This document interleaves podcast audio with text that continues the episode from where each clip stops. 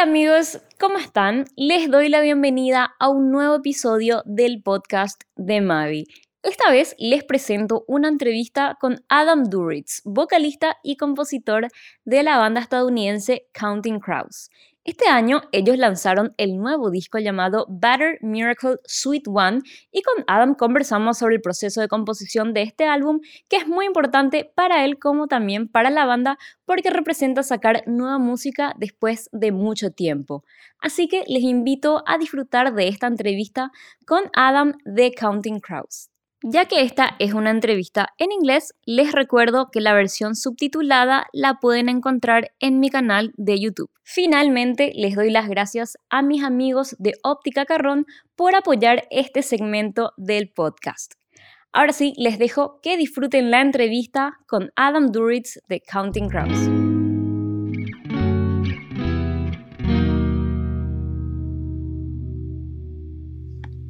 Hey, Mavi, how are Hi. you? Hi, Adam. How are you? I'm good. I'm good. I want first of all, I want to thank you for for taking this time to talk with Paraguay, and I think this is your first interview with with this country. Uh, second now, Second, but yes, I just did one about five minutes ago, though. That's why. Ah, okay, okay. Well, awesome. So, well, I was thinking before this interview that it's amazing for me to to think about your 30 years of career and and I assume everyone wants to know about that. But first of all, I'm interested in Counting Crows present. So how how important is for you to be back with new music? Um, well, I really love this record. Uh, and I think the most important thing is you want to continue to be a band that puts out new music that matters because otherwise you just become a greatest hits band playing like legacy concerts to fans that get older and older and older. Um, so I'm really, I'm really happy about that. hmm Well, where did the all the inspiration for Butter Miracle Suite One come from? Because it's been seven years since you released your previous album, so I think it, was quite a journey. So, what happened all this time? Well, I mean, we were, it's not like we took any time off. We were touring all the way up through 2019. So we were pretty busy. Uh, I just didn't feel like recording. Well, not recording. I didn't feel like putting out a record. Mhm. Like writing is very intimate. It's me Yes. by myself or me with band members. Recording is again just me and six of my best friends and a producer. But putting out records is a lot of people. It involves the record company, it involves the press, it involves a lot of things that I, I was just kind of burnt out on. I just Uh-huh. didn't want to do it for a while. I wanted a break from all that. Um, so I just took one. I just didn't really write at all for a while. Mhm. Uh, I just stayed away from it because I also know as soon as I start writing, I want to record, I want to make a record, I want to put it out. So it was best to stay away from all that. Uh-huh. Uh, but then 2019 in August, I came over to the UK.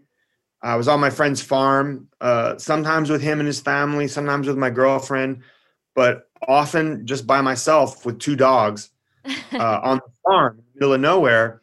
And I started wanting to play piano. You know, I hadn't played in a while. Uh, I rented a keyboard and uh, a friend drove it down to the farm. And I started playing. And a couple days later, I wrote The Tall Grass, yeah. first song. And then the next day, I was playing it back to myself. I was messing around with the ending because I wasn't sure if it was done or if I wanted it to be longer. Uh, I started playing some different chords over the ending, over the I don't know whys, and I really liked them. And then I sang this line Bobby was a kid from round the town, and I loved it. It sounded so good there. And I thought, okay, this song's not done. It, maybe it's a longer song like like Palisades Park, where it has all these different movements to it. And I started to kind of work on that for a second, and then I realized, nah, this is a different song. But I thought, but wow, it really came out of the tall grass so smoothly. What if I wrote a whole series of songs where the end of one was the beginning of another, so that you could have four completely different songs that flowed like one long song? And that got me really excited. That was the first thing that really made me want to write in a lot of years. And from that point on, it was kind of feverish. I just worked and worked and worked. until I'd composed the whole suite. Yeah. So how do you know that this is uh, this was the right time to to put a record out? Is that the the heart or or something like that? Oh no, I didn't care. No. I mean, it's the right time to put a record out when we want to make a record. Okay. as soon as we want to make a record, that makes it the right time. I don't think there's anything else you should ever even think about when you're Uh-huh. making records. It's just if you're inspired and you want to write songs and you want to make a record, that's the right time to make a record. yeah. It's kind of the only requirement. Uh-huh.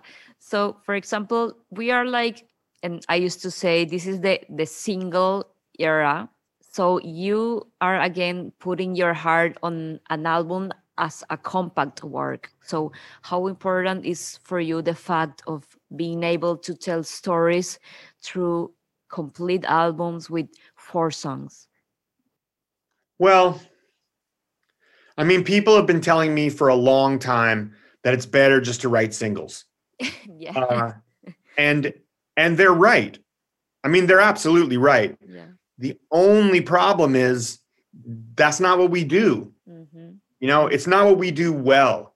Uh-huh. What we do that separates us from everybody is we make these bodies of work that you can climb into and just lose yourself in. yeah. Uh, and that's what's really different about our band. That's so good about our band. So it doesn't really matter whether it's a good time to make singles. Mhm. If you don't make singles well, should probably not do that. You- no matter what, you should always do what you're inspired to do. You know what I mean? And I, I've just never been inspired to write single songs. I want to make these bodies of work. yeah. Um, Mhm. and so I figure that's what we should do Uh-huh. because but you're right it is a much better time to make single songs yeah. it's just it doesn't matter because we're not any good at that you know it's like if you're a really fast guy and it's a better time to be a long distance runner. Mhm. it doesn't really matter if you can't do long distance running you know what i mean? Or if what you're really great at is running really fast. And i figured we're like that. We we just happen to be people who run really fast at a time when it's better to be a long distance runner. Yeah, yeah. So I guess you must be really excited to to get back out on the road and and play these songs uh, live. But have you thought about how you will incorporate the suite into a set, and will it be played complete from start to finish? Yeah, I mean, I've thought about it. I don't know how much that's worth though, because you, you won't know until you do it. You know what I mean? But it seems to me it should be played all together. Yeah. Um, and it seems to me like it's maybe, I mean, I've thought of a few ways. You could start shows with it, but I don't think that's a great idea for this. Uh-huh. You could put it in the encore, but I really love Palisades Park in the encore, so I don't really want to do that either.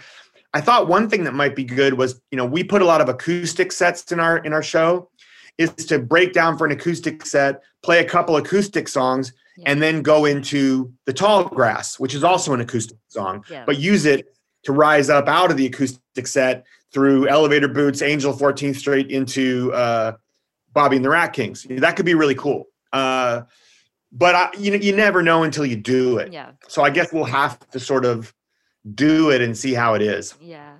So did the this lockdown affect your creativity at any level? Because I was thinking that for some time we were like staying locked in with ourselves and and looking inside ourselves. Oh, not really, because Oh. I was done with this record before that. Uh-huh. I mean, I, I I finished writing it. The last thing I wrote was Bobby and the Rat Kings, and that was January of 2020. Yeah. And then we actually went into rehearsals in February, and we were in the studio recording this at the very end of February 2020. uh-huh. Um, and so, about two or three weeks later, we were about to take a, a short break, yeah. and then we were going to finish a little bit of guitars that we had left to do. mhm, And when we went to take the break, is when the lockdowns Yes. hit. Yeah. So we we we had to delay it until July. Uh, I mean, what we did was we realized we were never going to have those guys come in from California to record the last two guys. So they just sent it to us. They recorded at home and they sent us their guitar parts. Uh, Dave Bryson and Dan sent us their parts from home, and then our producers, our producer drove in from Chicago so that he wouldn't have to uh, fly. and we all stayed at my house and I cooked for everyone so nobody had to go out. and we found a studio two blocks away so we didn't have to drive anywhere. Mhm. And then we just put those last guitar parts in and we mixed the record Uh-huh. uh, right by my house that way Mhm. so we could all be uh, safe. So it only affected us in that it delayed us a little bit, but I didn't really write anything else during the lockdown. I'm, I'm going to try and do that now. I, I, I'm actually in England on my friend's farm again right now. we got here a few days ago and I'm going to try and start writing next week, maybe. Oh, really? That's that sounds beautiful. And talking about the band uh, that you also mentioned, how how would you say your working relationship as bandmates has grown and evolved in all of these years?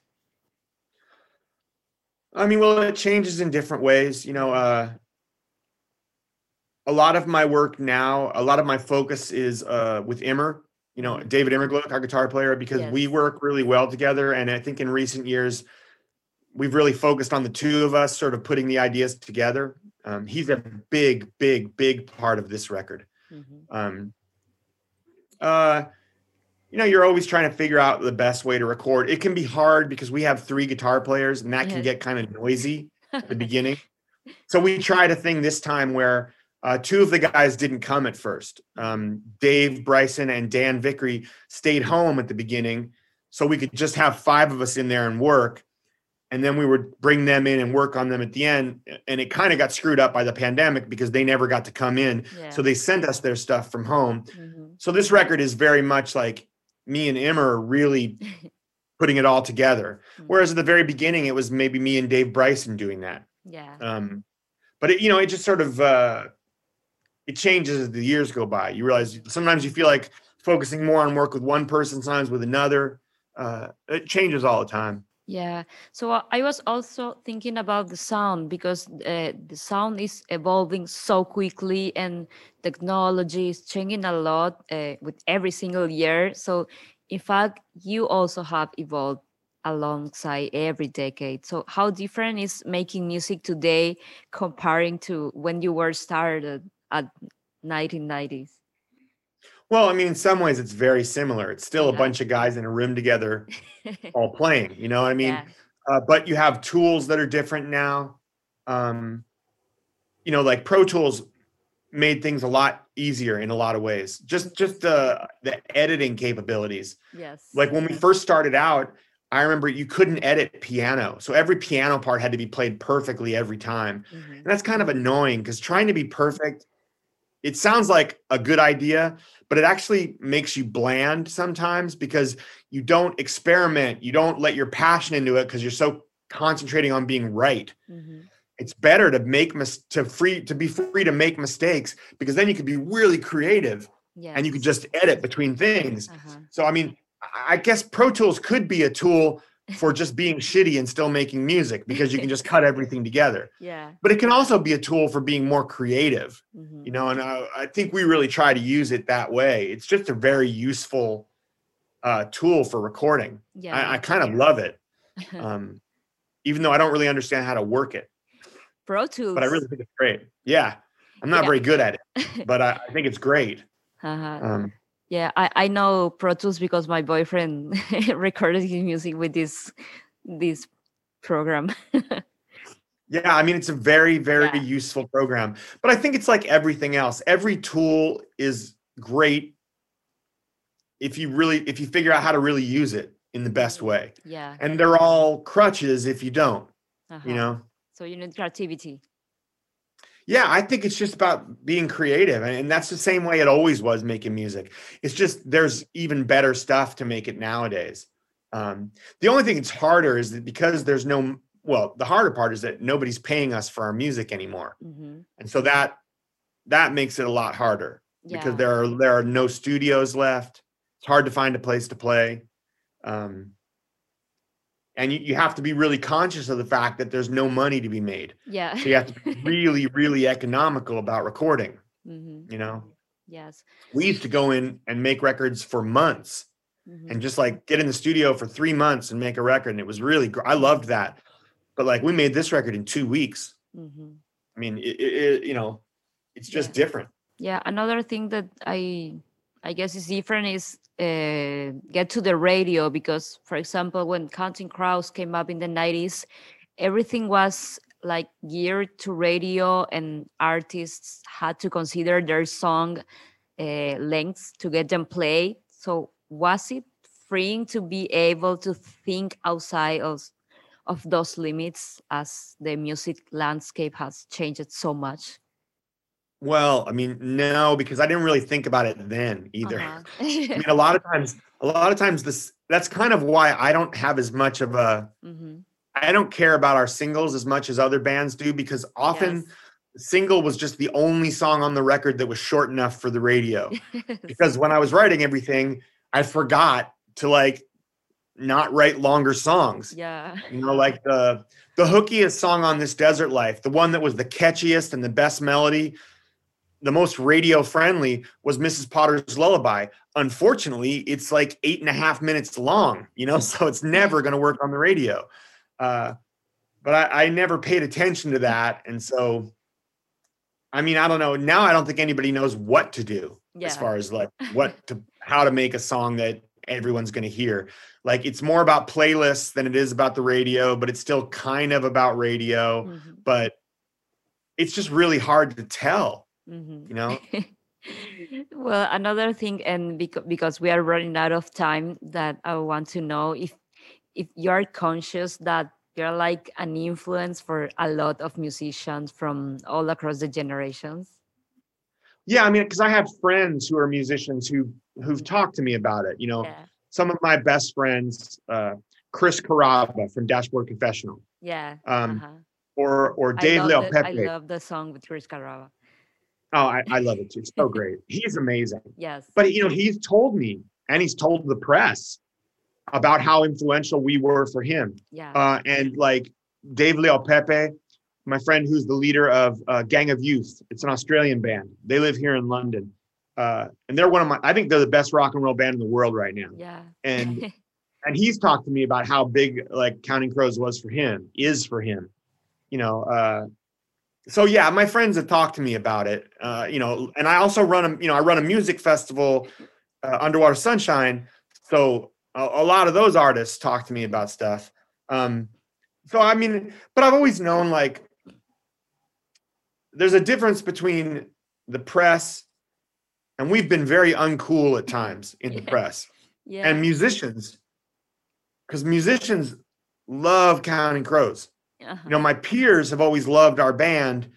The press goes in and out of it. Sometimes they love us sometimes they hate us sometimes they ignore us. But as as far as i know musicians are always kind of crazy about counting crows. Like we've always been cool among other musicians. Hmm So, well, another thing that that I want to know before, if where did the Counting Crows name come from? I don't know if it's related with the rhyme "one for sorrow" that you sing at a murder of one. yeah i mean Yeah. it, it kind of is uh in that uh my best friend my oldest friend is an actor named mary louise parker Mhm, we've known each other since we were kids mhm, um, and her very first movie at when she got out of college was called signs of life mhm. and there's a scene in the movie where uh, the characters of vince d'onofrio and kevin o'connor are standing on a hillside and they're trying to figure out what they're going to do with the rest of their lives and a flock of crows flies up Mhm. and vince says what was that nursery rhyme your grandma used to tell us about counting crows Yeah. um, and and so that's how I got the name was from Oh. that line, uh, and later realizing uh, what the rhyme was. Yeah.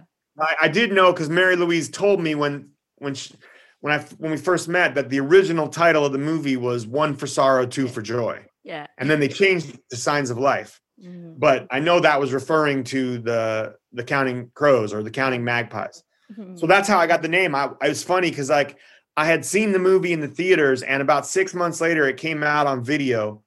And I was sitting at my parents' house, and I happened to be in the middle of making a list of names for our band. And I had like 60 names, two columns on this yellow, those yellow legal pads yeah. of terrible, terrible names. And I was doing this while I was watching the movie. Mhm. And when that scene passed by, I thought, oh, That's our name. And I tore the sheet of paper off the legal pad, crumpled it up, and I threw it into my parents' fireplace. Mhm. And I thought, Counting Crows. That's our name. Well, Adam, finally thinking about all those these things we talk and thinking about your personal journey and where music has taken you and where you are finally today, what is music for Adam? Oh, it's it's my whole life. Mhm. It's been the central thing in my life. Uh, from when I was a kid, uh, being a fan and listening to it, it was my comfort and my joy. You know, it was my solace and my thrill. And and then at a certain point, I, I became music. I, I started writing it myself, and I've spent my life making it since then. You know, I I started writing music when I was 20. No, I was 18, and I'm 56 now. So that's you know, 38 years later. Yeah. Uh, I've spent music has been everything one way or another and i'm still a huge fan i still listen to music all the time uh I, I it's just it's been everything for me Mhm. I know. Yeah. So thank you again, Adam, for for taking your time to to talk with Paraguay. And well, I wish you have a, a great rest of your day. thank you mavi i really appreciate it Thank you so much. Bye bye. bye bye